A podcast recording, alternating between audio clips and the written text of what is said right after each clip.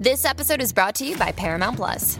Get in, loser! Mean Girls is now streaming on Paramount Plus. Join Katie Heron as she meets the plastics in Tina Fey's new twist on the modern classic. Get ready for more of the rumors, backstabbing, and jokes you loved from the original movie with some fetch surprises. Rated PG 13. Wear pink and head to ParamountPlus.com to try it free. This episode is brought to you by Paramount Plus. An unlikely friendship begins in the Paramount Plus original movie Little Wing, starring Brooklyn Prince with Kelly Riley and Brian Cox. Reeling from her parents' divorce, Caitlin steals a valuable bird to save her home, but instead forms a bond with the owner, leading to a new outlook on life. Little Wing, now streaming exclusively on Paramount Plus. Head to ParamountPlus.com to try it free. Rated PG 13.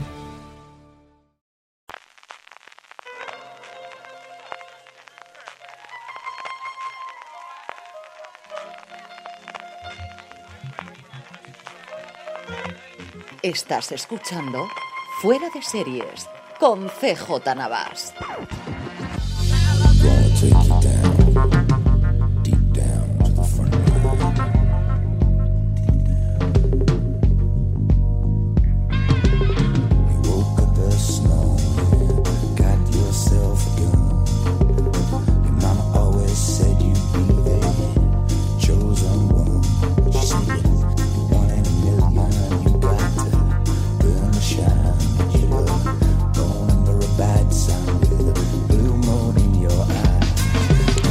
Desde el despacho que me gustaría tener en Baltimore, California, estás escuchando FDS Review, el programa en el que semana tras semana analizamos un episodio, una temporada o una serie en completo, como va a ser este caso de una serie que mm, lamentablemente eh, ha concluido eh, su emisión después de tres temporadas, que veremos si tiene una, una eh, continuación o no, luego hablaremos un, poco de, un poquito de ello. Y estamos hablando de Aníbal, de la recreación de eh, los, a partir de las eh, novelas de Harris que hizo NBC, eh, contra todo pronóstico, contra viento y marea, que duró tres temporadas, que la verdad es que cuando uno analiza un poquito lo que hubo en el principio y cómo cambió, es curiosísimo que hayamos llegado a tener pues 39 episodios de esta maravillosa serie. A todos modos para mí, que sabéis que me encanta y siempre me ha encantado.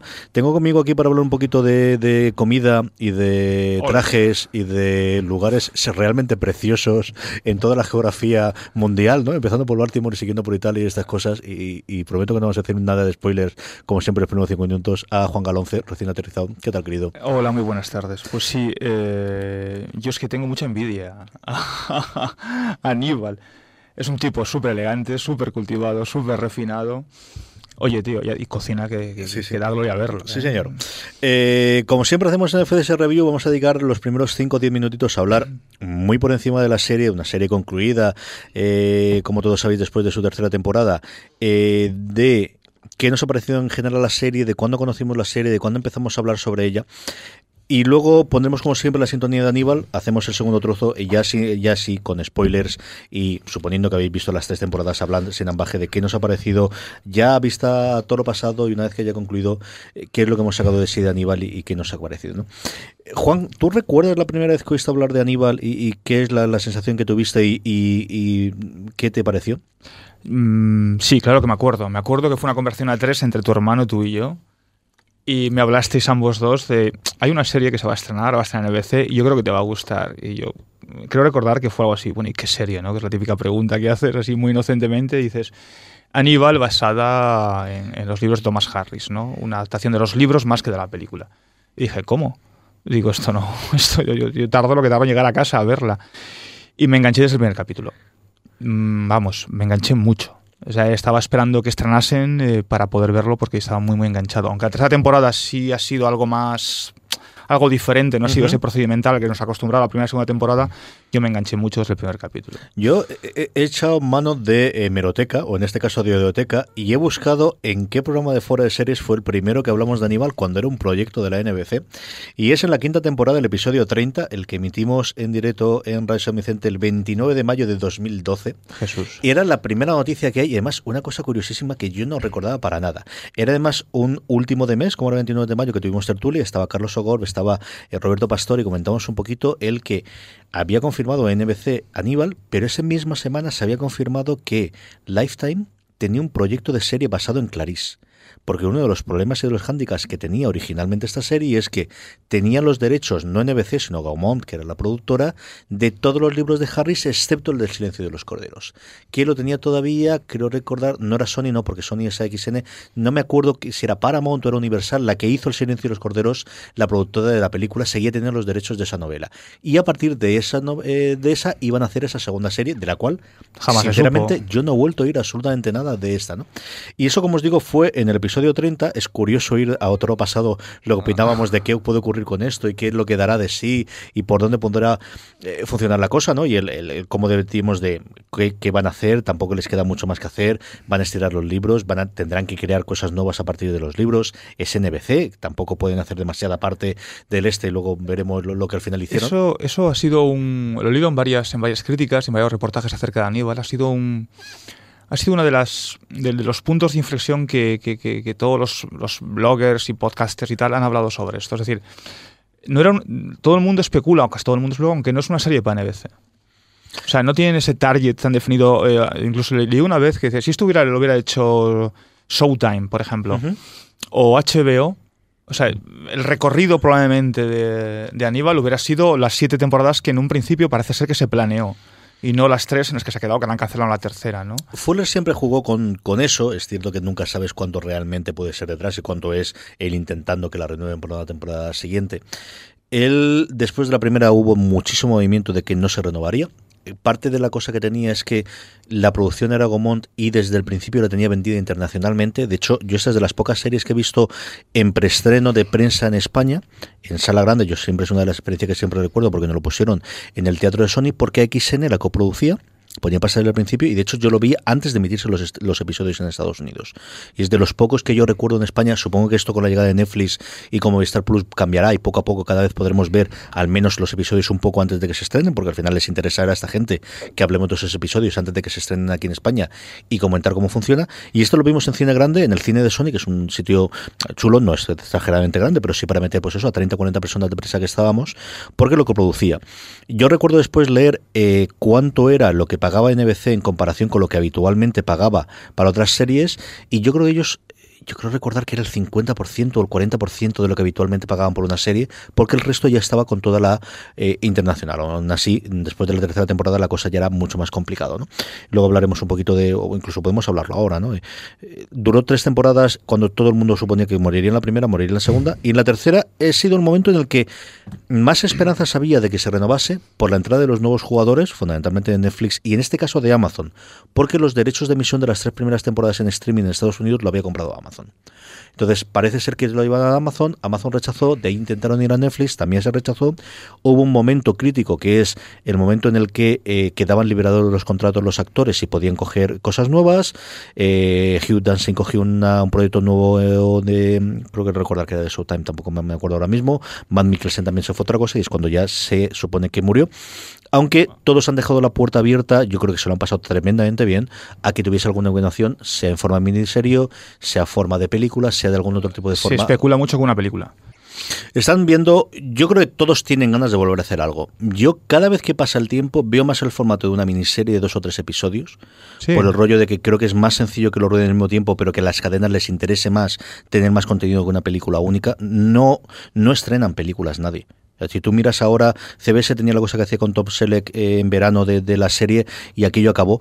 Y, yo creo que les puede interesar mucho más una miniserie en un momento dado de cuatro o cinco episodios o una cosa más cerrada, no lo sé. Pero sí que, está eso ahí atrás. Eh, vamos como siempre a poner la sintonía y ya nos contamos y empezamos a hablar sin ningún tipo de, de ambajes ni de cortes de, de los spoilers, eh, porque vamos, vamos, eh, es por donde vamos a ir y porque tenemos muchísima cosa que contar de estas tres temporadas, de todos estos personajes, de todo lo que hay. Eh, vamos con ello.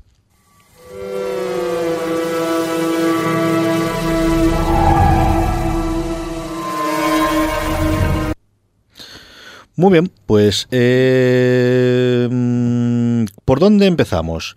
¿Cuál fue la primera sensación que tú recuerdas cuando viste la serie? Buf, eh, vamos a ver, es que ya hace tres años, claro, los, primeros capítulos. A mí me, me asombró, bueno, el, luego cuando te das, cuando empiezas a verla te das cuenta de que la serie está basada, eh, sobre todo fundamentalmente en el Dragón Rojo, en gran parte en el Dragón Rojo, que es, que es del año 81 82 la novela, creo recordar. En un principio pensé que era un procedimental al uso, pero al tercer cuarto capítulo te das cuenta de que no lo es. Es un procedimental, efectivamente, cada capítulo, aunque hay un arco argumental que cubre la primera temporada, cada capítulo es- supone un caso, ¿no?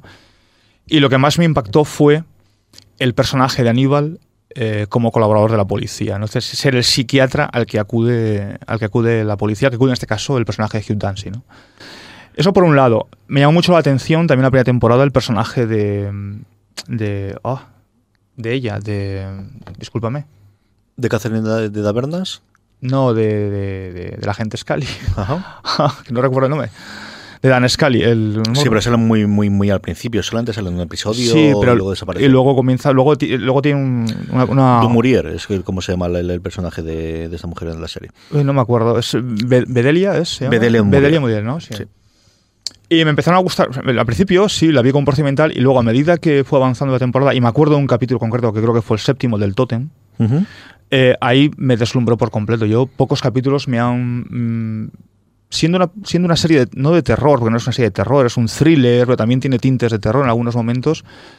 Pocos capítulos recuerdo yo a lo largo de, cualquier serie que me haya impactado tanto como, la, como aquel capítulo, el séptimo de la primera temporada del Totem. Entonces, cuando para mí yo descubrí que, que, que iba mucho más allá de un procedimental estándar y de que para mí es un recorrido a lo largo de tres, sobre todo la tercera temporada, sobre la psique, ¿no? Sobre la psique humana, de la psique humana, ¿no? Del, de todo lo que produce un- una figura que la que encarna, bueno, lo leí una vez y me da mucha atención cómo lo definían, lo definían como el demiurgo, a Aníbal, ¿no? Es decir, es, es, es como un, como un eso, como una persona que está, un ente que está por encima de todos y juega con todos, produciendo repulsión y atracción, produciendo amor y odio, animadversión y, y seducción.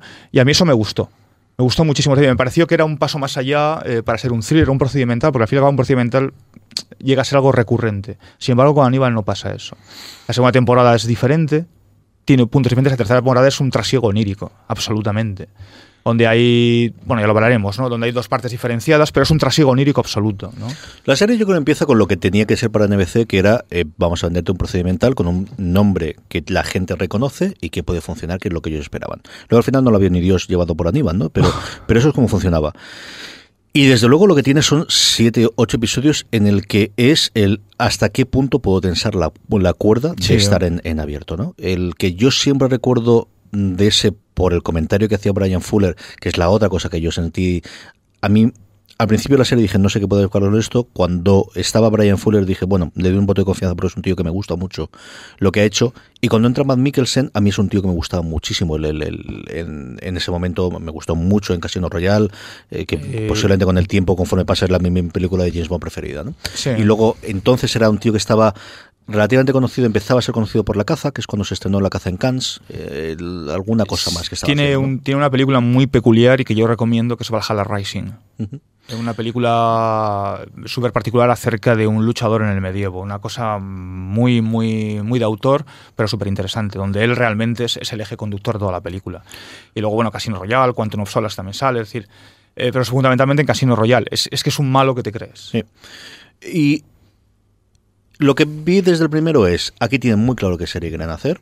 Eh, no sé la pasta que tienen, pero la que tienen la saben usar perfectamente para esa sensación constante de, yo creo que ha sido durante tres años la serie más bonita de ver en televisión. Es decir, Y la, más no hay- inu- y la más inusual, creo yo. no hay, ¿eh? no hay ninguna serie más bonita. Es decir, hay serie en la que se gastan más pasta. Y tú tienes Marco Polo y tienes todo el fondo. Juego de Tronos, la que tú quieras. Casanova, que vimos el piloto Sí. y es un piloto en el que ves dinero por todos los lados. Este es, teniendo mucho menos dinero seguro del que tienen esas, Mucho más elegante. es mm, preciosa. Es, Sí. es imposible que no sea bonita. Y luego el constante juego de mirar qué barbaridades podemos hacer en abierto. El episodio que yo siempre he oído que es el, del, el de Los Ángeles, cuando hace Los Ángeles de, de carne, y Brian Fuller decía que los problemas que tuvo ahí en medio era si lo enseñaba desnudos o no, la sangre no era un problema. No, no, me acuerdo, me el- acuerdo. constantemente como fueron bordeando el, el- el- al departamento encargado de hacer esa parte de la censura previa para que luego no tengan problema la cadena con con, eh, con castigos o con, o con condenas eh, sobre todo monetarias por emitir cosas en abierto que por legislación americana no puedes hacerlo en ese tipo de canales es curiosísimo y yo creo que durante todos esos episodios van viendo de a ver qué barbaridad superior podemos hacer eh, en cada uno de estos episodios. ¿no? ¿Qué tal los personajes? Hablamos un poquito de... de- eh, mm, ¿Cuánto, ¿Cuánto te costó a ti comprender de Mikkelsen Slater? Sí, este tío es Lecter. Sí, enseguida. O sea, además, eh, bueno, es un, es un tipo súper elegante, ¿no? O sea, el, el- el hombre tiene mucha presencia, ¿no? Es un actor con muchísima presencia, con, con muy expresivo, a pesar de que tiene esa cicatriz en la cara, esa cara un poco mal formada, es un tipo, un tipo súper expresivo. eh, con una mirada muy penetrante. A veces es, es esos actores que dicen mucho más cuando que cuando habla, ¿no? Necesita un diálogo o, enunciar una frase para saber eh, qué está sucediendo, qué le pasa por la cabeza o, qué va a suceder, ¿no? Eh, yo no conocía a Hugh Dancy. O sea, yo para mí era un desconocido. A Kinsley sí lo tenía de recorrido, a Lauren Fishburne, como es natural también, al personaje de, de, de- de Dan Scully, que no me acuerdo, no, no recuerdo. Gillian Anderson. Gillian Anderson, eso, no me acordaba. Por supuesto que también. A Catherine Davenport no, no la conocía. Y sí, y sí conocía al, al personaje que interpreta más tarde al Dragón Rojo, que además se hizo muy famoso por... Yo lo conocía de una serie británica que se llama Spook, que a mí una serie, bueno, con desigual fortuna para mi gusto, y por supuesto por el, por el programa, por, el, por la trilogía de los Ani- de- del Hobbit, donde, donde interpreta a Thorin, ¿no? Pero para mí lo mejor de todo, sin duda, es Mads Mikkelsen. Mads Mikkelsen, perdón. O sea, es un...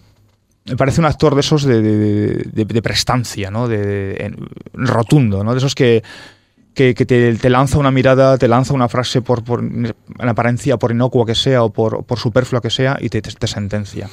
Quizás el que menos me gusta, para mí Hugh Dancy me ha sido un descubrimiento, yo no lo conocía, es un descubrimiento. El que menos me gusta de todos, de ese trío masculino, sea Lauren Fishburne. Le veo como un poco más fuera de juego de, de, de- de ese trío que conforma fundamentalmente las primeras temporadas, lo conforman ese trío. Sí, es cierto, pero yo creo que siempre la relación de ellos dos y, Facebook en algunos momentos tiene más presencia, en otros casos es eh, el, el personaje de Daverna, de, de Alana Bloom, es, yo creo que se va moviendo, ¿no? Al final siempre es una historia de una relación más o menos amorosa, más o menos de tensión, más o menos de amistad, más o menos de locura absoluta que va girando a lo largo de las tres temporadas de ellos dos, con un montón de personajes satélites, a veces Bedelia tiene mucho papel al principio de la tercera temporada, Sin duda, en el que va de sí. acompañante con él, ¿no? Y va, va girando. A mí Mikkelsen es mi Aníbal. Es decir, yo, El silencio de los corderos lo vi que crío, siempre tienes ahí a Anthony Hawkins, pero yo creo que después de ver la serie, cuando yo pienso en Aníbal Lecter, yo siempre veré a De Mikkelsen. todas formas, tiene poses de él, ¿eh? Es decir, o sea, cuando está encerrado tras la mampara de, bueno, de cristal o de metacrilato, o sea, que está durante, en esa especie de prisión que, en la que él vive, eh, la pose es idéntica a la que tiene Antonio Sí, sí. Los corderos cuando le van a visitar en la cárcel, Clarice. Hay muchos juegos y hay, sobre todo en la tercera temporada, mucho gui- guiño Sí, a lo sí, que sí, ocurrió sí. En, en la película. Pero es cierto que, hombre, cuenta con su ventaja de que evidentemente lo hizo durante 39 horas, a diferencia de los 17 minutos que creo recordar que son los que hace sale Anthony Hawkins en El silencio de los corderos original. Pero eh, lo borda es que mm, tiene el acento, tiene la prestancia, tiene el estar, tiene ese atractivo sin ser especialmente guapo, o a lo mejor sí para otro tipo de cosas, pero es, es mm, te lo crees de, de ser ese personaje por encima del bien y el mal, sobrehumano en determinadas ocasiones, como decías tú de Miurgo, Sí. de y es cierto que la serie lo utiliza, es decir, hay momentos en los cuales si lo tú lo piensas fríamente dices no puede ser. Es que es un tío elegante, está cocinando. Sí, sí, sí. O sea, De- yo, yo, yo cuando cocino no soy, vamos, ni una décima parte de elegante cuando cocina Aníbal. y limpio, le- le- le- Y sin limpio. vergüenza, es decir, no se mancha nunca, no tiene problema nunca, es una cosa de estas espectacular, ¿no? Esa parte de sobrehumana que en determinados momentos la serie utiliza, que cuando analiza fríamente decir, no, no se puede hacer.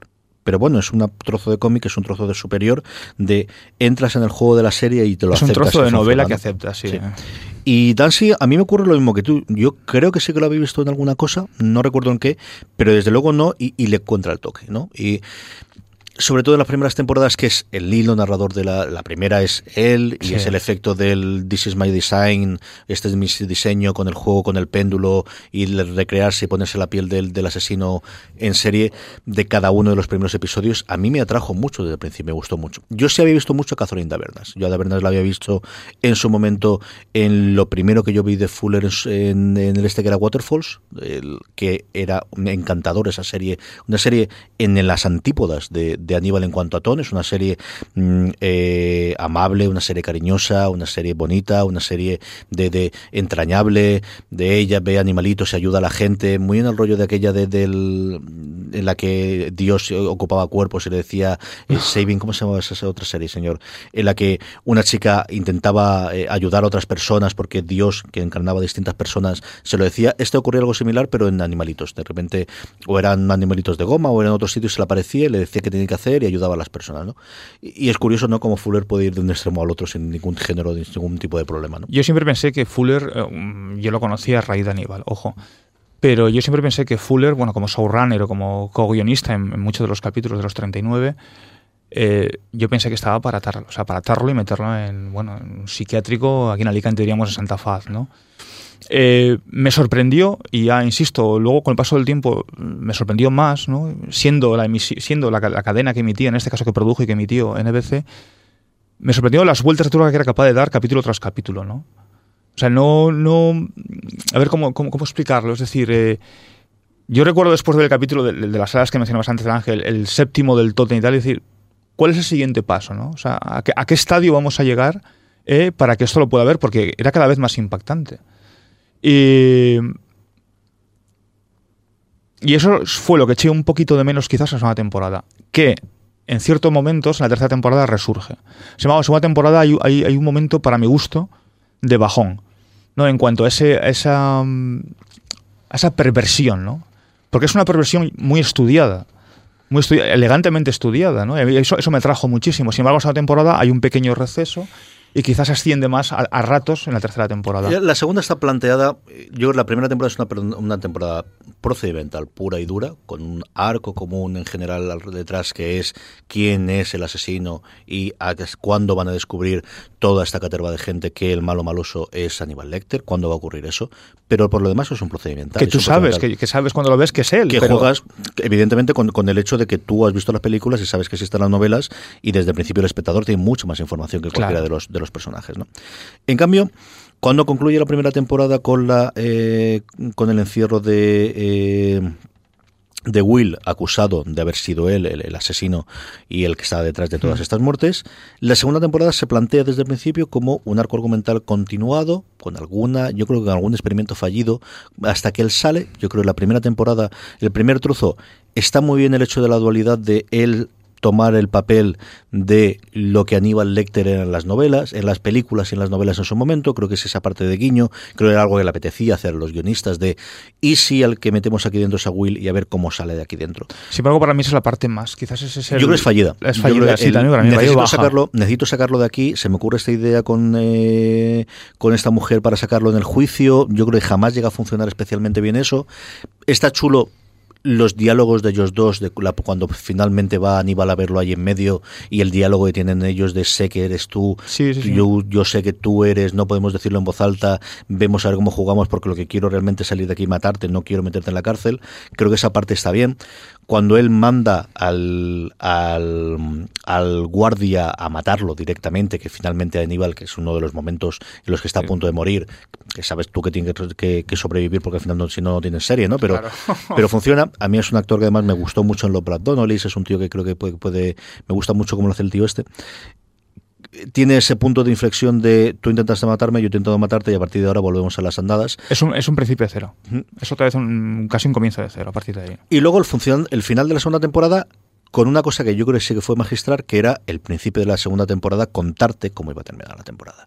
El empezar con ese flash forward de la pelea de cuchillos entre entre, Entre ambos. entre el, eh, el personaje de Lawrence Fishburne y Aníbal en la cocina, que además está rodada espectacularmente bien y es como todo en esta puñetera serie. Sí. Tan bonito y tan, eh, tan una serie en la que no piensas nunca en, en la parte quizás de acción, ¿no? Piensas más en la parte de comida. Suele ser bastante rápido toda la parte de intención, pero tiene dos o tres escenas de pelea, esa y en la tercera temporada cuando se enfrenta también a él en la parte italiana, que muy son agresivas, espectaculares. Pero sin embargo muy elegantes. Sí. Yo siempre recordaré una escena que hay eh, entre Will y, y Aníbal, que están sentados en un salón y hacen un, un cambio rápido, hacen una traslación y están sentados en un bosque, pero en los mismos sofás. Y me pareció de una, de una belleza eh, inusitada. O sea, el- el- lo que yo destacaría, por encima de todo, a pesar de que es un tema muy escabroso, es la brillantez de los planos. Eh, Los planos están perfectamente escogidos. Yo no sé el, tiempo que han durado, o sea, cada capítulo, el rodaje, no sé los problemas que ha habido de producción, pero desde luego los diseñadores de los atresistas, del vestuario, eh, han hecho un trabajo magnífico. Y, y está- y tiene una brillantez de planos exquisita. ¿eh? Es decir, yo, yo el- incluso los planos de la cárcel, los planos de, cuando Aníbal está metido en la mampara, o sea, toda esa asepsia esa que- que tiene, que, en la que vive Aníbal, ¿no? Por motivos obvios, motivos de seguridad, es elegante. O sea, incluso hasta la escena, que una escena me parece arrebatadora, la escena lésbica, ¿no? Que hay. Es una escena, no por el hecho de que sea lésbica, o sean dos mujeres, pero agresiva, lujuriosa por un lado, pero no, cae en la, en la zafiedad, no cae en la, no cae en la, grosería, ¿no? Es súper elegante. O sea, hay, hay, un, hay una exquisitez a la hora de rodar. Tienes gusto siempre y además, independientemente del que es el director, porque evidentemente no lo han dirigido todo el mismo, yo no sabría identificar en qué momentos eh, Cambian. mm, tienes esa parte, ¿no? El- el- logran mantener el tono de esa exquisitez en absolutamente todo, desde la ropa, pasando por la comida, pasando por los, los escenarios, pasando por absolutamente todo, sea macabro o sea simplemente algo que está sirviendo de comida, que en ese sabemos que fue José Andrés el que fue el, el- Sí. el este, y cosas rarísimas y cosas extrañísimas dentro del mundo de la cocina, y cuando hacen el, aquello con el barro, y cuando hacen aquello con el, con el pájaro que tragan, que yo eso se lo había leído a Bourdain hace mucho tiempo, que es una exquisitez francesa que es muy complicada de conseguir, que, que, lo, que lo queman y que lo tiene con el licor dentro. Es decir, tiene verdaderas animaladas de, de ese tipo de, pero siempre es bonita. Pero no te causa repulsión. Sí. O sea, no apartas la vista del, del- de No, la no, no, tele. es quiero comerme eso, quiero ver quiero, eso, quiero, quiero, vestir así, quiero hacer, quiero estar ahí. Bueno, los, los trajes de Aníbal son excepcionales. O sea, yo, yo quiero ese vestuario. Eh, más cosas. Vamos a repasar un poquito ahora los secundarios, porque yo, una de las cosas, para ser una serie tan, tan marcada con el protagonista o los protagonistas o los que quieras, tienes todo un listado de secundarios realmente memorables en, el- en la serie. Pero antes de ello, vamos a recordar, como siempre, que podéis ayudar a Fuera de Series. Recordad, entrando la próxima vez que vayáis a comprar en Amazon.es, en vez de entrar de la forma habitual, entráis desde fuera de series.com barra Amazon. Simplemente eso, fuera de series.com barra Amazon. Y de esa forma ayudáis a Fuera de Series a que podamos hacer más programas, pues como este FDS Review. Y luego, por otro lado, eh, tenemos eh, nuestra forma de mecenazgo de que nos aportéis eh, directamente. Sabéis que hay sorteos, que hay eh, contenido exclusivo para toda la gente que está ahí. Tenemos novedades pronto. De momento podéis seguir acudir a patreon.com barra de series. Vais a patreon.com barra fuera de series y ahí tenéis toda la información a día de hoy y dentro de nada actualizaremos toda la información con cómo vamos a hacerlo la cosa. Eh, como te decía, a mí es secundario. Se está leyendo aquí simplemente en Wikipedia el listado de eh, de secundarios y es que tienes Esparza está espectacular. Además Esparza llega un momento en el cual los guionistas dijeron de vamos a ver de cuántas formas distintas podemos putear a este pobre y es eh, qué barbaridades le podemos hacer a Raúl Esparza que se deja hacer de todo y eso lo dice eh, Fuller lo decía en las entrevistas de la última temporada. Luego hablaremos también de las entrevistas con Fuller que es una cosa si, si vais a ver si ya habéis visto, visto la serie y queréis volver a verla o lo que sea yo creo que vale mucho la pena. Luego Freddy Luns que fue una de las cosas en las que cambiaron el sexo con respecto a la película en la, en la novela de película era un hombre y aquí tenemos a, a Lara Jean Chorosteriki en un personaje que me gustó mucho el cómo lo hacían ¿no? Él aparece y desaparece es cierto que, que no tiene quizás en determinados momentos demasiado peso pero a mí me gustó mucho cómo lo hacen ¿no? a Richard Armitage lo dejamos después cuando hablemos de la tercera temporada pero Abigail Hobbs A mí me parece el mejor, ¿eh? Abigail Hobbs a mí me encantó como lo hizo de, de eh, Roll, el, esta cría que al final tiene esa relación eh, paterno-filial tanto con Will como Aníbal durante las dos primeras temporadas.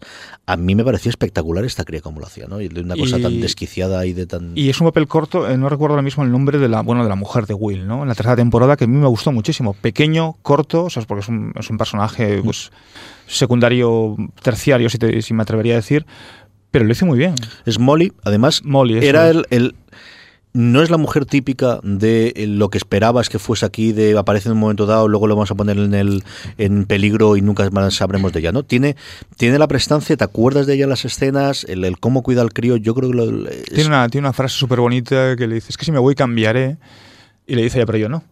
Cuando regreses, unas cosas más bonitas que he visto yo, que un diálogo súper súper elocuente, ¿no? Con dos frases. Sí, es verdad. Luego, Eddie Izzard como Abel, Abel Gideon, yo creo que, es uno de los que recuerdas siempre como hay. Gina Torres como la mujer de, de Crawford, que Gina Torres es la mujer la vida real de, eh, de Jack Crawford. Leche, se me ha ido ahora totalmente. De Lawrence Fishburne. Y es nunca sabes exactamente, esto siempre dice, bueno, y entonces se traslada, pues yo qué sé, pero es cierto que las escenas entre ellos dos tienen dos o Tienen tres escenas románticas realmente feeling. preciosas, ¿no? De, de- de déjame ir y no, no quiero que me veas de esta forma porque si no lo vas a tener siempre en la cabeza y no quiero pasar y no quiero estar lejos de ti. Tiene escena cuando Hay ella tiene el ellos, este, se es espectacular, ¿no?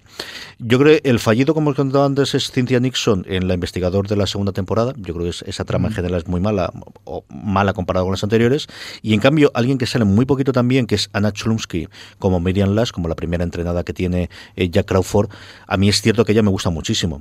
Me gustó en un momento en My Girl, me gusta la, la evolución que ha tenido, creo que he elegido los últimos papeles muy bien. En VIP está espectacular, haciendo No un personaje totalmente en el extremo del- de, la chica inocente y cariñosa y preciosa y esa niña tan, tan mona que estaba en, en, en, en Girl, en VIP es una viperina, eh, es una cosa espectacular. Aquí tiene poco recorrido, sin embargo. Pero las veces que salió a mí me gustó mucho. A mí cuando ella vuelve a resucitar, es cierto que lo utilizan para dos o tres historias solamente y nunca Sí. vuelve a aparecer. Pero cuando aparece eh, me gustó mucho. Y luego, y es cierto que con el paso del tiempo pierde mucha importancia, el trío que luego se convierte en dueto de investigadores de apoyo del FBI, a mí me encanta la química que tiene. Sí, al principio sí. Y no- yo no sé por qué luego fueron poco a poco jalonando su- sus apariciones hasta que al final prácticamente pasan desapercibidos al final. Yo no, yo no sé por qué. Porque había muy buena química entre ellos. Y le daban un toque, a ver, no te voy a decir humorístico, ¿no? Aunque tenían Sí, sí, yo creo que era- chistes eran- negros y tal, pero bueno, pero, pero, es decir, aliviaban un poco la tensión de cada, de cada capítulo. ¿no? Eran cuarenta y pico minutos por capítulo, coño, duros duros y a veces muy tensionados, ¿no? Entonces aliviaban un poquito la tensión, jugaban un poco con ese humor negro que, que es, el, es el idóneo en este tipo de series, ¿no? Y sin embargo yo no sé por qué los fueron poco a poco Yo creo que tiene dos cosas ahí. La primera es la muerte de Katz te marca el y a partir de ahora ya no son los tres, son solamente estos dos. Y luego es que la serie tira por unos derroteros al hacer la serie tan eh, seriada en vez de tener. eh, ellos tienen un, un papel muy claro cuando la serie es un procedimiental. Es un procedimental. Al desaparecer el incluso- procedimental, claro. De hecho, ellos, tú lo ves en la tercera temporada y no es que esté metidos con calzador, pero sí que buscamos una forma de meterla aquí en la trama del, del dragón rojo porque queremos volver a utilizarlos porque hace mucho tiempo que no lo vemos. Porque es que al final el Dragón Rojo sí que es un procedimental. Esa, esa segunda temporada dentro de la tercera temporada, por decirlo así, esos, esos capítulos a partir de Digestive, creo que es, me parece, es, eso, es, un, bueno, es un procedimental. Vuelve otra vez al, al- al- al- a la fórmula procedimental. Entonces quizás por eso, pero a mí sí que lo extrañe. Porque me, hacía muy me parecían Ellos tienen una relación muy buena y son eh, como, como en todo lo demás. Es que no hay ningún momento en la serie en la que hay alguien que te coge o que cuando te coge alguien es porque en ese momento el guion se ha ido. ¿no? Y luego, pues, eh, como comentábamos eh, de, de, de forma de en la tercera temporada. ¿Qué te parece a ti al principio? La tercera temporada en la que clarísimamente tiene dos partes. La primera, toda la parte onírica y toda la parte de, de Europa. y la segunda parte que es Lituania, Florencia, luego Lituania. toda la adaptación de El Dragón Rojo hecho para aquí.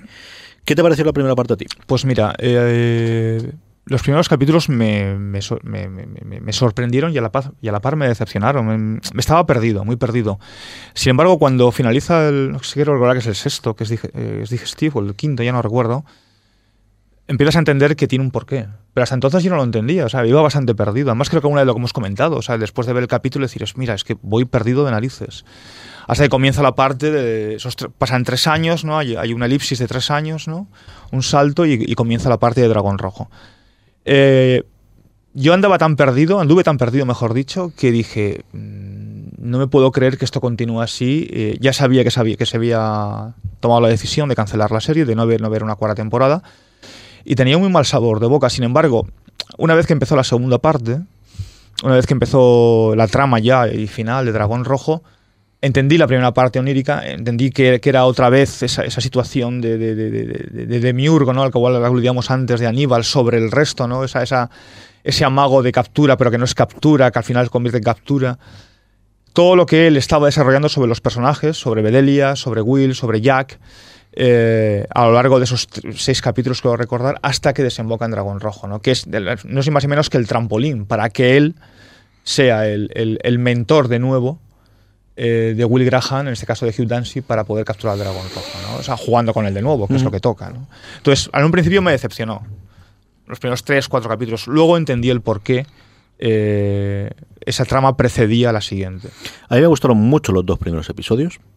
Tenía muchas ganas de volver a ser la serie. Creo que son los dos episodios que más claros tienen el siendo una serie distinta, siendo por un lado el primer episodio la historia de, eh, de Bedelia con eh, Aníbal después de huir a Europa, qué le ocurre. ¿eh? Enfermiza absolutamente. Y por otro lado, el segundo episodio, que es Will, y qué ha ocurrido con Will, y qué es lo que está haciendo Will después de la matanza en, en- en la casa de Aníbal al final de la segunda temporada, y qué ocurre, ¿no?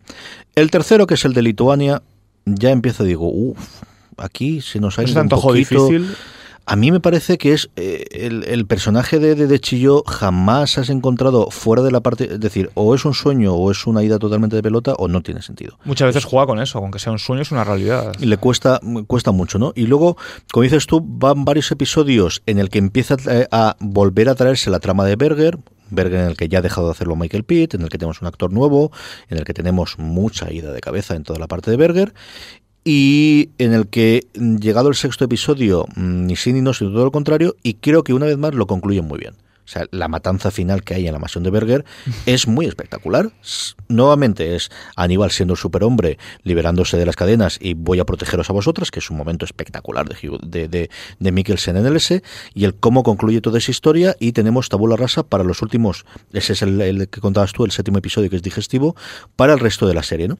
Y de repente lo que tenemos es una miniserie de cinco episodios de adaptación de Dragón Rojo. sí. Yo creo que es la justificación. O sea, yo te voy a presentar mm, siete capítulos, y pensaba que eran seis, pero bueno, son siete capítulos, o seis capítulos. Te voy a presentar, te voy a, hacer, te voy a presentar todo lo que va a ocurrir al final, ¿no? Entonces te voy a dar una explicación, te guste o no te guste, somera o no somera, te voy a dar una explicación para desarrollar la trama que yo quiero realmente contar. No sé si estaba previsto así, o no sé si a raíz de la cancelación eh, ellos buscaban una fórmula para cerrar con Dragón Rojo. Eso sí que no lo sé, lo desconozco. Ellos querían contar Dragón Rojo. eh, yo creo que a mitad. Yo le leía a Fuller bastantes cosas. Él tenía idea de cómo seguiría después de Dragón Rojo y qué adaptaciones tenía. Él ha contado pues siete temporadas o cinco temporadas. O tener una idea general que había. Si lograban tener los derechos de eh, Silencio de los Corderos. Si no lograban tener los, los derechos de Silencio de los Corderos, qué es lo que podría funcionar.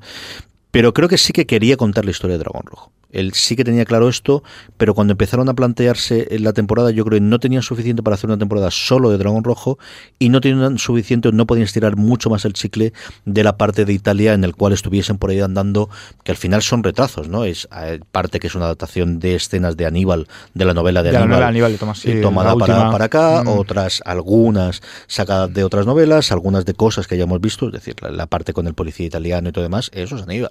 Sí, la parte cuando lo sientan ellos al final con, con la parte que ves que lo va a abrir el cerebro, vuelve a ser Aníbal, ¿no? Es la parte en la que... Incluso de la novela y de la película. Sí, sí, de las dos. Es prácticamente local. de las dos.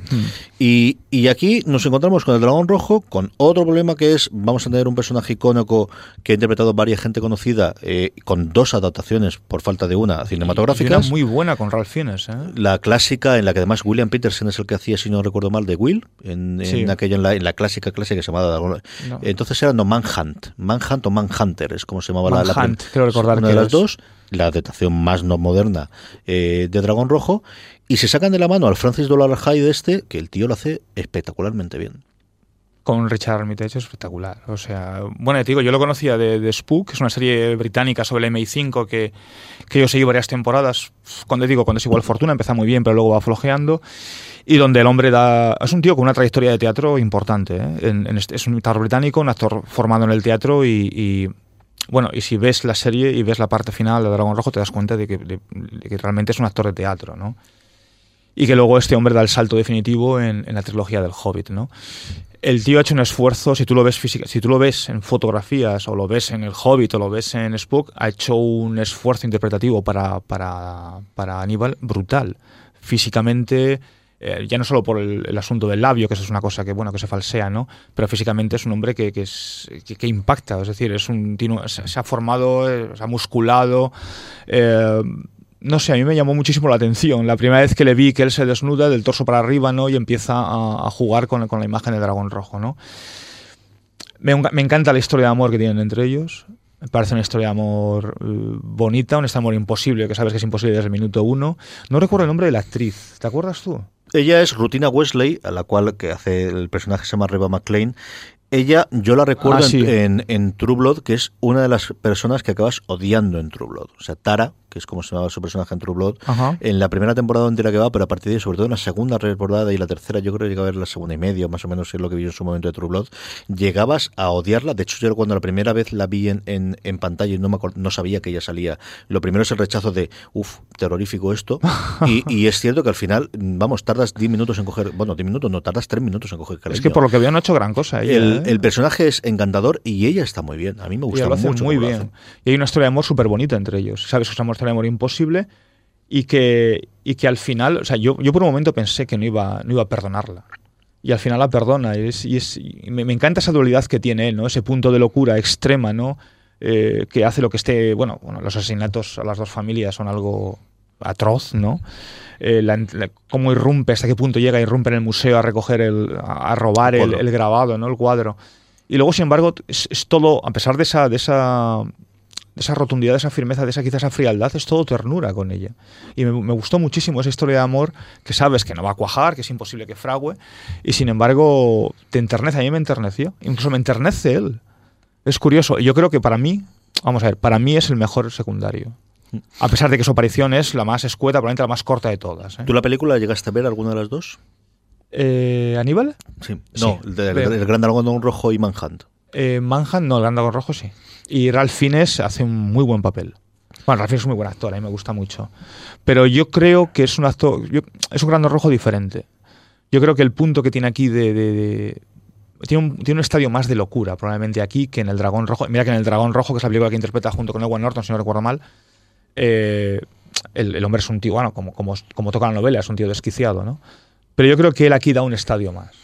O sea, las escenas que, en las que él tiene transformándose en el, en el- en el ático de la casa y tal, para mí son espeluznantes. Tiene estos últimos seis episodios la, la dualidad de, por un lado, evidentemente, la, de la parte del dragón, y por otro lado es el volver a retomar la relación entre Will y, eh, y Aníbal en un Aníbal en el que está fuera de inicialmente de su, de su ambiente o de su poder, pero que desde la primera escena en la que él está en la cárcel se te muestra de que el que sigue teniendo la sartén por el mango, Es que aunque es está él. aquí dentro es él. Es él, es él. O sea, yo, independientemente de la situación, eh, sea en Estados Unidos, sea en Florencia, eh, esté, esté en la cárcel, al final quien gobierna los hilos de todos los personajes es él. Incluso el mismo Dragón Rojo. O sea, él juega con el Dragón Rojo, juega con el personaje de Richard Armitage desde el minuto uno hasta el final. Es decir, por eso aludíamos antes a esa figura de ser sobrenatural o ser superior, ¿no? Que de una u otra manera es el que, el, el- que maneja la marioneta, ¿no? El que maneja a todos. Y a mí eso, no sé, me produce. Mm, Me produce, no sé cómo decirte, me produce admiración. Porque al final es que acabas admirando a Aníbal. A pesar de ser un personaje odioso en todos los sentidos, ¿no? Pero lo, lo acabas admirando. Eh, he preguntado, aprovechando el que veníamos y que vamos a hablar de Aníbal, a, a nuestra querida audiencia por las redes sociales, por tanto por Facebook, que sabéis que estamos en foradeseries.com, pero también en facebook.com para fuera de series, como en Twitter, como en Instagram, que últimamente como nos fuimos a sitios he empezado a volver a, a poner unas cuantas en, en Instagram, que la gente, que nuestros queridos oyentes nos digan qué les ha gustado de, de Aníbal, que sobre todo dos cosas, ¿no? Porque al final no puedes preguntar todo, pero qué escena recuerdan ellos y luego qué les pareció el final. Así que yo creo que no es mal forma de, terminar con ellos, de qué escena recordamos nosotros especialmente de la, de la serie y luego qué nos pareció el final y qué interpretamos de la última escena post créditos, de la última escena de, del este de, de lo que ocurrió, ¿no? Que a mí me pareció una cosa curiosa la interpretación y luego lo que, lo que Fuller dijo que significa, ¿no? Miguel Pastor nos dice que eh, el momento preferido de la serie es el tipo que cultivaba las setas dentro de las personas enterradas vivas, que es uno de los Sí, casos sí, iniciales de la primera temporada, con tres hashtags muy curiosos que es me pilló cenando, no digo más, tardé un año en reengancharme. Como para no. Luego Noria me dice que Noah Iria nos dice que para mí ese fue el capítulo más bestia de toda la serie, que era repugnante. Yo creo que es el más repugnante. El del tótem, cuando lo piensas fríamente, es más, más brutal. Pero, Pero, es, es, pero es más útil. y es es, más es, más, es más superhéroe. No sé cómo, cómo decirte. Es decir, el otro sí que te lo crees más que el del tótem, ¿no? Sí, cuando te explica el Incluso el de porqué las del alas. tótem, o sea, es una cosa que... Pero es más de se le ha ido totalmente la cabeza Sí, a los sí, sí, y es una cosa del mundo. Tengo el mal de día, las setas es, o a lo mejor es porque es antes y todavía no has entrado en el juego de, bueno, es una realidad aumentada y es un mundo como el nuestro, pero no exactamente el nuestro, porque fíjate lo que es capaz de hacer el tío este, ¿no? Eh, Ramón Rey nos dice que su momento favorito es el plano final de la serie después de los créditos y luego hablamos, en su defecto, el momento ordeño de Berger. Y luego Mary Rose nos dice que su momento es la escena en la que Bedelia habla con Aníbal mientras él está saliendo de la ducha en la tercera temporada. Que tiene una relación y tiene varias escenas ahí en medio realmente interesante. Eh, ah, para, pa, pa, no sé si lo tengo en algún sitio por más. No, esto es lo que hay. Juan, ¿qué escena recuerdas tú? ¿Qué escena recuerdas tú que te gustase mucho de la serie? Mm, Bueno, hay varias, ¿no? La del, la, del, la del tótem es que, y es que no sé por qué, pero la tengo grabada como un estigma, ¿no? O sea, no se me olvidará, no se me jamás, ¿no? Em, hay una, bueno, la escena lésbica que comentaba antes, me parece espectacularmente bonita, o sea, me parece de una elegancia y es muy difícil rodar eso bien, ¿eh? Y que, que no sea, no sea zafio, ¿no? Y, y me gusta mucho, eh, no solo esa escena que la que, refería, la que se refería de la ducha entre Aníbal y Bedelia, me gusta mucho toda la parte de Florencia del salón, o sea, las escenas que hay en las cenas, cuando él está tocando, el, tocando el, no es un piano exactamente, eh, cuando está dibujando, o sea, mm, es que vuelvo a lo de antes, y siento repetirlo, pero es que me parece de una elegancia, me parece de un gusto, o sea, exquisito, y eh, desde cualquier esquina, cualquier cómoda, cualquier tapiz que hubiera, está todo puesto con, con una eficiencia, con una eficacia. Entonces a mí la parte de Florencia me gusta mucho, quizás porque en su momento cuando leí eh, Aníbal, la parte de Francia ya me gustó, y en la película de Aníbal, la parte, la parte de Francia es la que más me gusta, con, bueno, con, con muchísima diferencia sobre el resto de la película. ¿no? Una, peli- una escena de 39 capítulos, no, no sé decirte, me gustan muchas. Yo recuerdo de, de las eh, cafres, sobre todo en el principio de la primera temporada, eh, a mí la que más me impactó fue la de Los Ángeles. La de Los Ángeles abiertos de, Mm. de las espaldas. Yo esa es la que quizás de todas las que hay, esa tengo en la retina. La otra, evidentemente, es la de la tercera temporada del corazón que se abre y de repente empieza a abrir cuando lo sustituyen. Ese es un momento que también es eh, de- se le ha ido todo- totalmente la cabeza a todos y ya no sabían qué barbaridades más hacer. Del- yo creo recordar que era el segundo episodio de la tercera temporada, que es cuando le deja ahí el presente Aníbal a Will y eso se despliega y él lo ve como si fuese el Sí. hombre, el cazador este oscuro que se despliega y es quizás el con efectos especiales el más espectacular por ese lado, ¿no? Junto con el tótem, yo creo que junto con el tótem. Y luego de, de- de relaciones personales y de lo que son personajes entre sí, tú hablabas de la escena yo creo que hay el trío que no es trío, que es cuarteto, pero que no es cuarteto de la segunda temporada, en el que cada uno está Aníbal por un lado con Alana y por otro lado está Will con, eh, con Berger y juegan los planos distintos como si fuesen, mezclan eh, los cuatro por separado, como si estuviesen todos juntos en la misma cama y la relación que podrían tener, pero que no fue sido por circunstancia de la vida, no ha funcionado. Esa cosa era curiosa.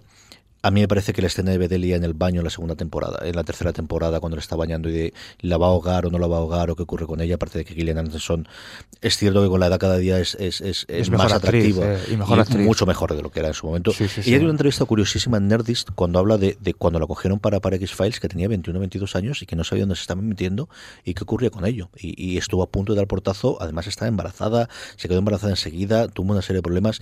La entrevista aquella de Nerdist es curiosísima porque además es la primera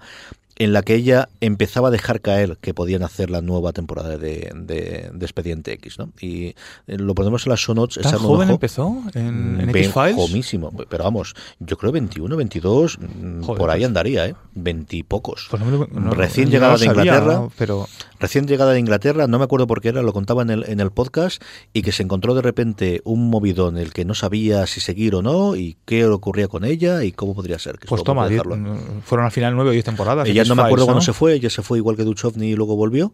No me acuerdo cuándo es cuando se fue ella, cuando, cuando volvió Duchovny. Yo creo que ella se fue primero, luego Duchovny o la cosa esta, ¿no? acuerdo, esto ya lo- para mí es la prehistoria, ya es Yo creo que- muchos que- años. a mí, ella hay dos o tres escenas. Esa. Hay otro momento que está con vestido largo de noche que está sencillamente preciosa, en el que me gustó muchísimo también, y luego la escena final, ¿no? Y yo creo que con esto podemos entrar ya y ya hablar eh, del final, de lo que es el final de la serie en sí, de ese combate encima de los tres personajes en, en el acantilado y de cómo ellos dos caen y, y qué sentido le damos al que ellos dos caigan, que evidentemente es hasta que hemos terminado y veremos si hay una tercera, y luego la A menos escena por sea, de... sueño. Y luego la escena por de Bedelia. ¿Tú qué interpretaste la primera vez que viste esa escena? Eh, yo me quedé muy fuera de juego. De hecho, eh, estuve buscando por internet, porque enseguida sabes que enseguida ver esto y tal, y, las, teorías eran de lo más disparatadas, ¿no? Pero volviendo a la escena de cuando ellos caen, eh, yo durante un momento pensé, que más eh, recuerdo que, que- me, paré y me detuve un momento, y yo pensé que era un sueño. Y creo, eh, me dio la sensación de que era un sueño, hubiera sido un, un ¿cómo lo llamáis vosotros? Un cliffhanger, ¿no? Una puerta abierta para una cuarta temporada o para otra posibilidad, ¿no? una miniserie como decías tú, ¿no? Yo no lo sé, sinceramente. O sea, estuve leyendo un montón de cosas por internet y me, me parecían muy disparatadas. Entonces, eh, bien es cierto que no he vuelto a buscar, ¿no? No- no he leído nada de Brian Fuller ni sé exactamente qué explicación le da. Yo no lo sé, yo me quedé muy fuera de juego y me, me quedé ahí, out. Yo cuando ellos caen de la- de la- del acantilado dije, es un buen final si esto no tiene continuación, si no, pues haces como Sherlock Holmes, en fin, esto yo lo invento Arthur Conan Doyle, lo de que se agarra de la, de la rama que está saliendo, como, como ocurría en la, en la, en la novela en la que intentó matarlo y que luego tuvo que resucitar, no está mal, ¿no? Siempre hay un despeñadero, siempre hay Siempre hay un una sitio donde rama. asirse y siempre hay una rama a tiempo a la que te puedas agarrar. ¿Pero tú qué interpretaste en la, en la post? En la última, yo pensaba que ella se le había ido totalmente la cabeza y que se estaba comiendo a sí misma poco a poco y, porque echaba de menos eh, a Aníbal y no tenía su vida sentido. A partir de entonces se le había ido totalmente la cabeza. Y entonces, eso mismo es la interpretación que le daba Alan Sepinwall y quiero recordar que todo Andrew Elf y así se lo dijeron a, Fuller. Y entonces, Fuller en la entrevista dice: Me parece curiosísimo que me estáis diciendo esto, porque si os fijáis, y entonces él contó la versión que él hace, que yo no he vuelto a ver la escena, pero de verdad, eh, no sé si cómo está. Está atemorizada cuando tú la ves. Es una locura pensar que ella se haya cortado la pierna y que directamente la haya cocinado. Y hay un momento que él dice que yo no lo interpreté así desde luego, que es ella está toda la mesa puesta y hay un cuchillo. Y entonces ella coge el cuchillo y se lo guarda como para defenderse por si viniese alguien. Entonces, él lo que abiertamente dice es, desde luego ella no se ha cocinado su pierna, desde luego ella está Yo- esperando yo- que alguien entre de nuevo en la sala y coge ese arma para defenderse por si acaso. Sea Aníbal, sea un copycat, sea cualquier otra cosa. Eso es lo que dijo Fuller. No sé si a estas alturas del partido sabremos algo de, de cómo... Yo no me eh, creo nada, sinceramente. Mm, Hombre, también es cierto que no tendría por qué mentir, mm, porque él se sorprendió, ¿eh? Tú lees la entrevista de cualquiera de ellos dos y él se sorprendió de que siempre igual le dijese que esa era, que la conclusión a la que había llegado era más o menos la que había llegado yo, ¿no? De, una cosa muy literal, en el sentido de mm, se ha ido la cabeza, se ha la piedra sola, está ella sola en la habitación y va a comerse a sí misma. Eh, la movida ahora es lo que decíamos, es la serie, la película o qué es lo que puede funcionar a partir de ahora. Mm, ¿Cómo está la situación? Yo creo que ellos se lo pasan extraordinariamente bien rodando. A mí me gustaría que prosiguiera, desde luego, la serie. Yo las fotos que ellos ves de la Comic Con, y es cierto que es tu trabajo y que es el este, pero todo tiene un plus, ¿no? Y cuando un actor tiene alguna cosa más y el jugueteo y el, lo pone en las redes sociales, creo que es una serie muy de fans. Creo que evidentemente es una serie que no ha tenido público suficiente como para continuar, si no, no estaríamos en estas. Pero es una serie de la que arrastra muchísimo, muchísimo fan. Es un rollo, Sí. eh, pues de las cuatro o cinco que pueda funcionar, es, pues, yo qué sé, eh, mm, de las recientes, recientes que tenga este rollo, sin remontarte a Buffy o sin remontarte a Firefly y cosas por el estilo. Pero es este tipo de fan, ¿no? De gente que va a coleccionarte absolutamente todo, de tener su propio nombre como Fannibals, de ir de la Comic Con, eh, llenar las salas para, para cuando iban ellos, de adorar absolutamente a los actores y al creador. Que es la otra gran modificación que tienes con respecto a otras, que es igual que en las series de Whedon adoran los actores, pero también al creador, en esta tiene muy claro que es Fuller, ¿no? Bueno, es que siempre, Aníbal siempre ha sido un personaje icónico desde que desde los libros, pero fundamentalmente a raíz de la película. Al se conocía a Thomas Harris eh, por las novelas, por Dragón Rojo la primera y luego por, por los Corderos, pero a raíz de los Corderos, de la película, o sea, Aníbal se convirtió en un personaje icónico. Y a raíz de la serie, eh, yo creo que va a perdurar en la memoria. O sea, ya no va a ser un, un mito o un, o un icono de estos de quita y pon o un low cost, uno que dura, dura su, su vigencia son dos, tres, cuatro, cinco temporadas y desaparece. Yo creo que es un, es un personaje con mucho recorrido todavía. A mí me encantaría que prosiguiera la serie. ¿eh? Yo me extrañaría que esto, no sé si será una cosa reciente, no sé si será una cosa que sea Quizás ahora lo- dentro, si será una cosa al quinto aniversario, al décimo aniversario, que es como se está estirando últimamente con tanto con un expediente X como con Twin Peaks, eso lo veo quizás más factible de vamos a dejar un poquito desarrollar la cosa, seguimos yendo a convenciones, la gente hace su carrera por su lado y buscamos un hueco en el quinto aniversario de la primera temporada, en el décimo aniversario de la primera temporada, en el X aniversario de algo en el que nos retomemos. Y yo sí que estoy convencido que más que una película será una serie. Creo que si tiene los derechos entonces del Silencio de los Corderos, será la adaptación del Silencio de los Corderos. Si siguen sin tener eh, en mano la, la adaptación, será aquello que estaba pensando Fuller, que decía que tenía idea de una cuarta temporada. Ojalá. Yo en cualquier caso, sea película, sea miniserie como tú aventurabas, o sea una serie estándar, yo estaría encantado de que, de que prosiguiese. Muy bien, pues nos quedan un par de cosas por comentar de la serie. Mm, nos quedan yo creo que 5 o 10 minutos más o menos el- cómo funcionará. Una es, eh, como os digo, os pondré en las sonos los primeros programas de, de fuera de series en el que hablamos de cuando, eh, cuando compraron la serie. Creo que es de las series que más he recomendado. Me ha salido la cuenta creo que cinco veces en los distintos programas a lo largo de la época en la recomendación mía de, de fuera de series ha sido Aníbal. Y luego eh, sí que os quería decir dos artículos que tenemos en la revista, que sabéis que está abierta cuando la tuvimos. Uno que hizo Marilo García que se llama Eres lo que comes seriéfilo, que es en general de la comida en, eh, en, las, en las series. Evidentemente, pues eh, tiene un peso específico muy claro Aníbal. Os pondré el enlace en las sonos para que veáis. Y luego uno de los, yo creo, momentos álgidos de, eh, de la revista fuera de series, que es que Patricia Puentes, la que teníamos en Estados Unidos haciendo entrevistas, entrevistó a Brian Fuller al terminar la segunda temporada. ¿no? Entonces es realmente pues memorable el que recomendaré varias entrevistas más de Van der Welf y de y de y de Seppingwall, porque además Fuller es un tío que hablaba un porrón de su serie. Eh, en la segunda temporada entera en AV Club él comentaba después de cada episodio el, cada uno de los personajes, de cada uno de los episodios. Esta no me acuerdo si lo hizo para Variety o para The Hollywood Reporter, lo buscaré también. Y como os digo, es alguien que era muy accesible para los medios para hablar de, de un montón de cosas de la, de la, de la serie, de cómo funcionaba la trama. Es de un tipo iba. interesante. Sí, sí, sí, este es un tío, pero vamos, interesantísimo. Va a hacer la adaptación ahora de American Gods, que es otra de las cosas por las cuales yo pensaba que la cosa estaba complicada que siguiese, porque se anunció que iba a ser el, el creador y posiblemente el showrunners de American Gods antes de que se supiese el, el, Oh. el fin seguro de, de, de Aníbal, y era uno de los, de los puntos de, uff, esto no está nada claro si este ya está aceptando el trabajo este de que pueda continuar. Es cierto que podría compaginar las dos cosas, ¿no? Una locura de trabajo, pero al final son dos series de cable en el caso de American Gold de cable, aquí el, esquema de una serie de cable de 13 episodios, pero es trabajar a un nivel de presión y un nivel de, toma de decisiones brutal durante todo el año, esto como lo tiene aquí, que al final, bueno, pues, pues puede decompresar un poquito y hacer otra cosa. Como os digo, eh, Patricia Puente le hizo una entrevista en exclusiva para para, para la revista Fuera de Series, que os la pondré en, la, en las sonos para que leáis, junto con alguna de las entrevistas más memorables, sobre todo de la disección que hizo al final del, del episodio, de, eh, del último episodio, comentando con Tom Van der Welf y con Alan Sepinwall qué es lo que dio de decir la serie. ¿no? Es curiosísimo ¿no? el, el- el verlo. Es un tío altísimo, además, mide casi metro noventa el, el, el gauchino, eh, viste como, como Aníbal. Tú cuando lo ves vestido gusto. Más folclórico que Aníbal. Es cierto que los colores tienden a ser bastante más chillones en algunos momentos, pero cuando le ves las entrevistas, sobre todo en Comic Con y estas cosas que donde lo he visto hay, yo, hay un momento en Aníbal que, que no viste de traje. O sea, viste con cazadora, chupa de cuero. Y el Recuerda, momento y el momento ese de chupa Y- de cuero que a mí me sorprendió en el. en la moto y luego moto. recuerda el otro momento espectacular que lleva el traje debajo, pero que es con el traje mm, plastificado, plastificado, cuando va a matar en, la, en el principio de la segunda temporada, que es, yo recuerdo eso verlo en cine y decir, queremos ese puñetero trozo de plástico. O sea, es que hasta ese plástico es elegante, que por cierto se subastó.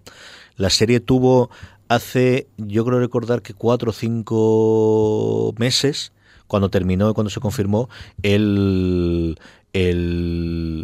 había un montón de objetos de subastas. Yo estuve mirando varias de las cartas que me interesaban mucho, o de los dibujos que él hacía en el, el estudio y todo demás. Y una de las cosas que se subastaba era el, el traje de vinilo de él. ¿Y cuánto pedían? ¿Te acuerdas? Pues estaba en miles, estaba ya en miles, ceros. no me acuerdo, en tres ceros desde luego, ya no recuerdo si eran miles o cinco miles o siete miles, pero estábamos ya en miles en, el, en ese momento. A mí sí me hubiese hecho ilusión, a mí sí me hubiese hecho ilusión, como te digo, el, el- el acoger alguno de los, sobre todo los documentos, me gustaba mucho de, de haberlo puesto en, en el A mí cualquiera de sus trajes me gustado. No recuerdo, de los trajes no recuerdo. Muy bien, pues eh, nos quedan dos minutitos, así que eh, vamos a pasar a despedirnos y así aprovechamos de paso para comentar que hablaremos la semana que viene de FDS Review. Dispatch, we have a 911. Juan, ¿alguna cosa rápida que se te haya quedado en el tintero en 30 segundos que quieres comentar? Mm, si no lo habéis visto, vedla. De verdad, es de lo más exquisito y elegante que se ha rodado en los últimos años. E insisto, es una no es una serie para todo el mundo. ¿eh? Si no la han visto a estas alturas después de los spoilers, la tenemos la cosa complicada. Yo espero que sí que la hayan visto, pero yo creo que Y si no, a por ella. habrá que Yo creo que, que intentaré retomarla. A ver si en verano, posiblemente, o a lo mejor en Navidades incluso, volver a ver algún episodio. Esto es lo que ha dado ese FDS Review. Juan Alonce, gracias por estar una semana más aquí con nosotros Es un y comentar la serie. La semana que viene hablaremos de Fargo. Hablaremos de la primera temporada de Fargo, de Fargo y hablaremos de qué nos ha traído el primer episodio, que se estrena hoy cuando estamos grabando. eh, de este primer episodio de la nueva temporada de Fargo, con ese Ted Danson, con esas toda la gente nueva, con Jesse Plemons, con un montón de gente conocida en la serie. Tengo muchas, muchas ganas de verla. La gente habla maravillas, la crítica americana habla maravillas de ella. A ver qué nos trae la segunda temporada de Fargo. No me enrollo más. eh, recordad am- foradeseries.com barra Amazon, eh, patreon.com barra fuera de series y tened muchísimo cuidado ahí fuera.